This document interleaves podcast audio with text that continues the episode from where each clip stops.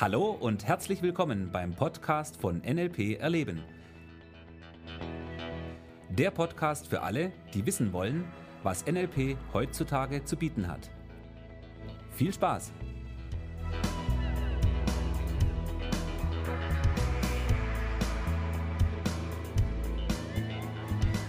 Hallo und herzlich willkommen zum neuen Podcast. Grüß dich, Thomas. Ja, hallo Michi, da sind wir wieder. Da sind wir wieder. Weiter geht's mit den Vorannahmen. Oder? Ja, ich freue mich schon total. Also ich bin schon sehr gespannt, ähm, was sich jetzt alles getan hat mit den ersten fünf Vorannahmen. Mhm. Und ja, jetzt kommen weitere fünf natürlich dazu. Okay, das heißt, wir sparen uns jetzt den, das Intro zu den Vorannahmen und legen gleich los mit Nummer 6. Genau, also wenn du jetzt nicht weißt, worüber wir reden, hör den Podcast davor. Das ist jetzt der zweite Teil hier. Wichtig, also der schadet nicht, wenn du den davor nochmal anhörst, sondern der tut dir nur gut. Okay, sechste Vorname. Jedes Verhalten ist brauchbar und angemessen in einem bestimmten Kontext. Mhm. Das ich heißt, glaub, jedes Verhalten ist brauchbar und angemessen, kommt auf den Kontext drauf an. Mhm. Okay. Das ist natürlich ein bisschen, ich weiß, da gibt es eine ganze Reihe an Gegenbeispielen, ja. an Extremsituationen, wo wir anfangen könnten, darüber zu diskutieren. Nur, die erste Botschaft dazu ist die, das ist nicht der Punkt, da, darum geht es nicht. Ja, sondern es geht erstmal darum, sich zu überlegen, gibt es für ein bestimmtes Verhalten eben einen anderen Kontext, wo dieses Verhalten Sinn macht? Und wenn ja, was ist das? Ja, anstatt zu sagen, ja, das ist eh grundsätzlich schlecht. Und wir haben im letzten Podcast über das Thema Phobien gesprochen. Mhm. Da hatte ich das ja kurz angesprochen, dass wir sagen, okay, Phobien braucht erstmal kein Mensch.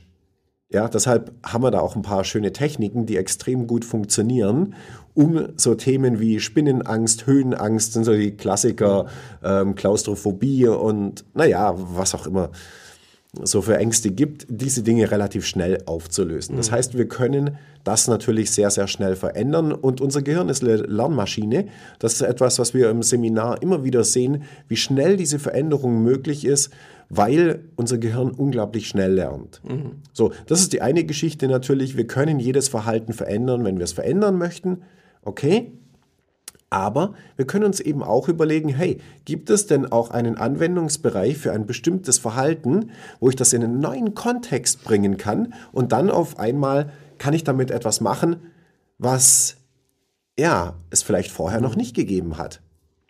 Und das ist ein unglaublich spannender Bereich, auch der äh, kommt direkt aus dem Bereich des Modeling heraus, ja, ein bestimmtes Verhalten zu nehmen und das in einen neuen Kontext zu packen und damit äh, dort andere, bessere, neue Ergebnisse zu erzielen.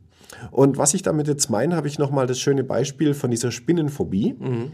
Die Frage, die wir uns im NLP an der ersten Stelle stellen, ist die, wie macht jemand etwas, um ein bestimmtes Verhalten zu erzeugen. Und ganz besonders, wenn es um den Bereich Gefühle geht. Ja, Gefühle ist nichts, was irgendwie aus dem Nichts heraus äh, kommt oder wo wir uns irgendwie draußen an der Ecke einfangen. Ich habe mir ein schlechtes Gefühl eingefangen. Mhm.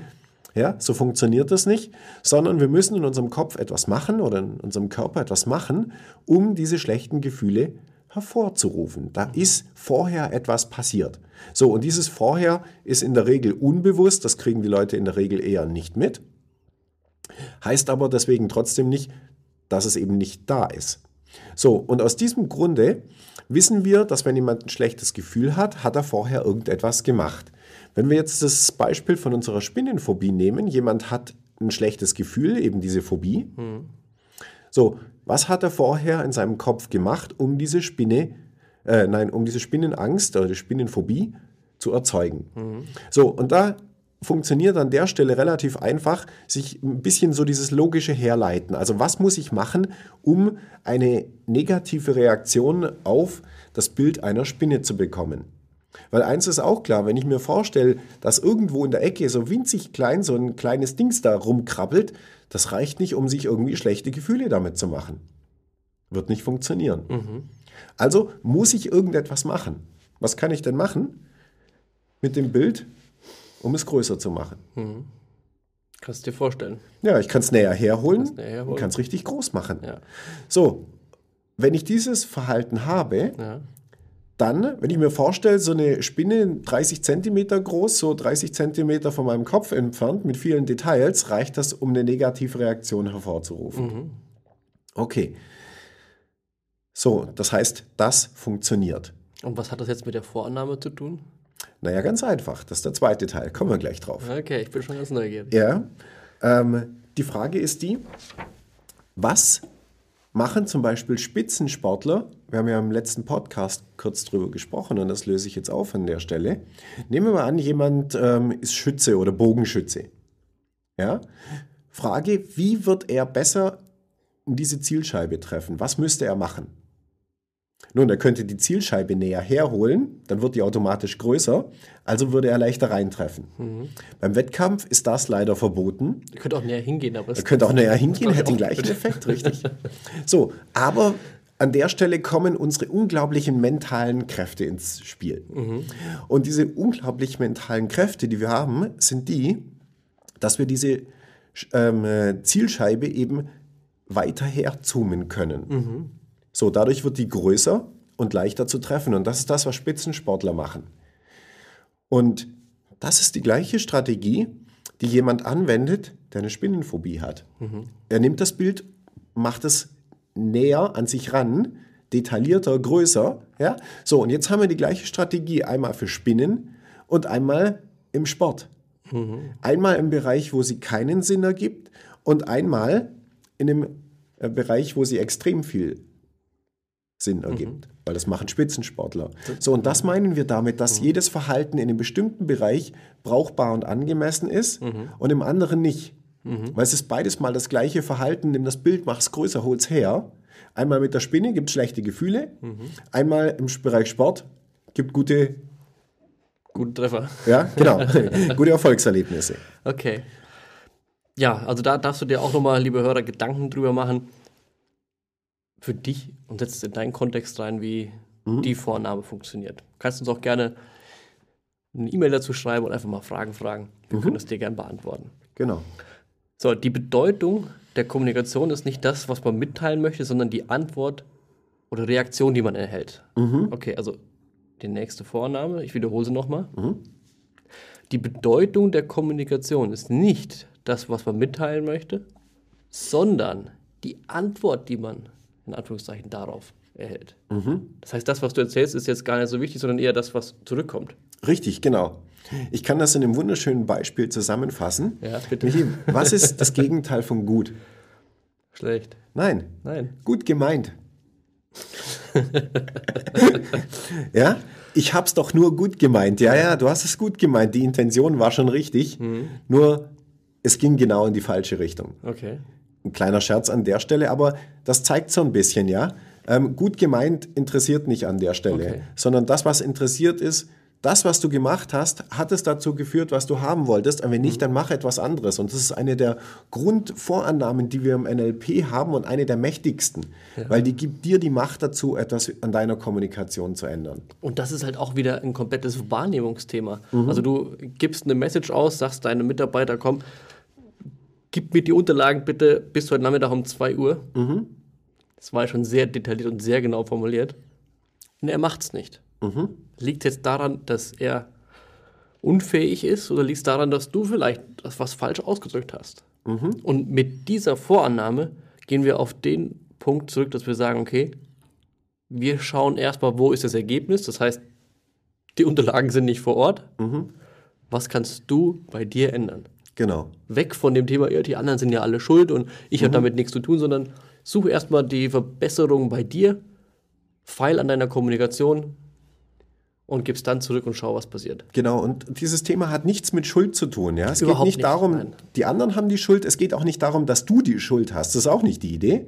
Sondern die Idee ist, wie kannst du mehr Kontrolle über deine Kommunikation bekommen? Und wenn das, was du sagen möchtest, nicht funktioniert, dann mach etwas anderes. Das ist dieses, eins dieser Hauptprinzipien, die wir im NLP haben und die sich darin zeigen und die extrem mächtig sind.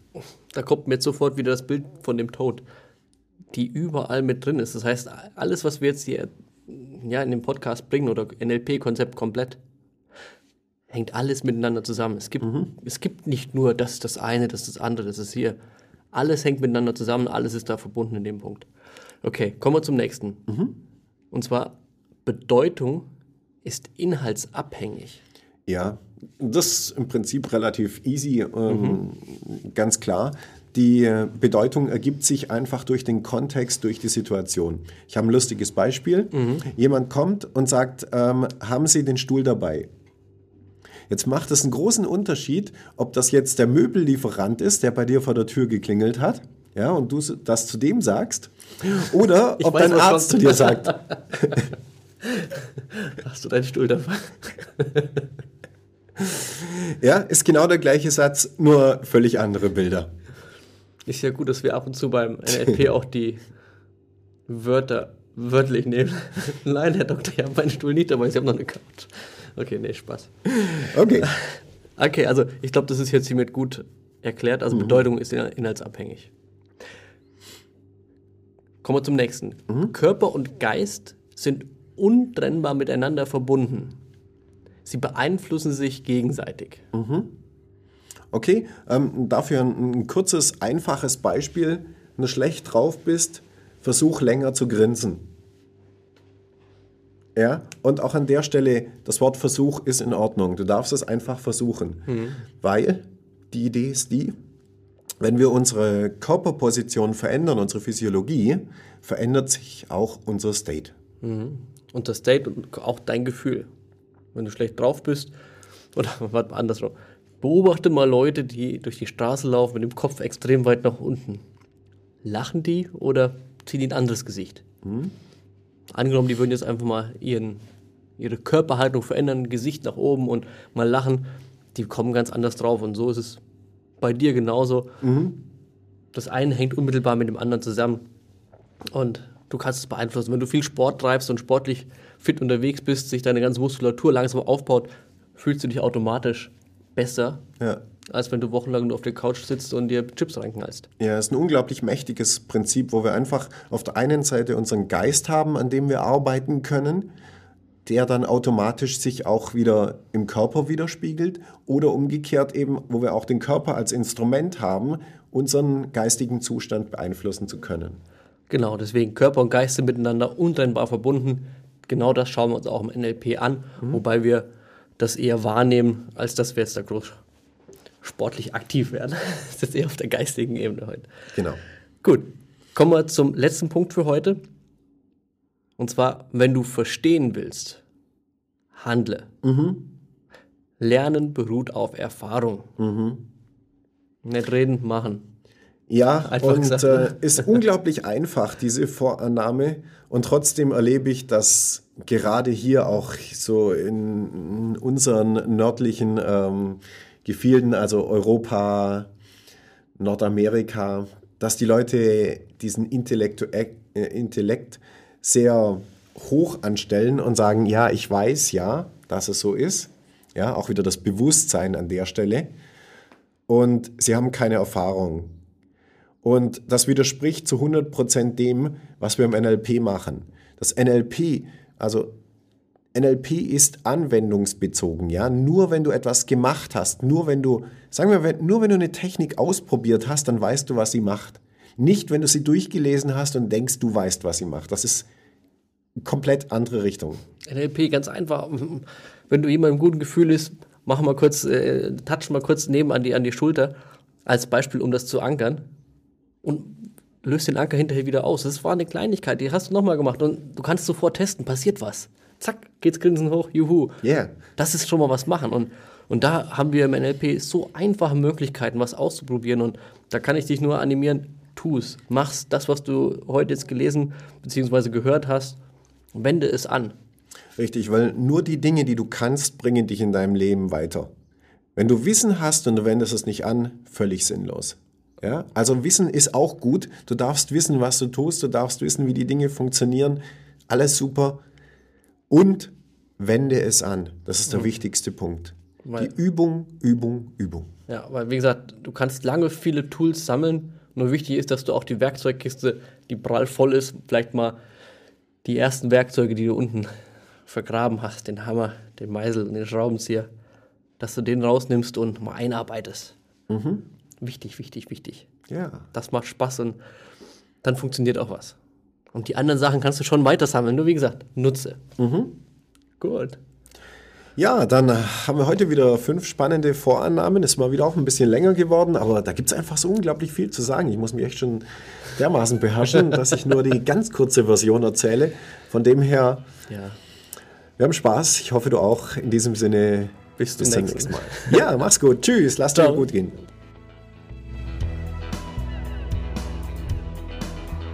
Das war der Podcast von NLP Erleben. Für weitere Informationen gehen Sie auf www.nlperleben.de.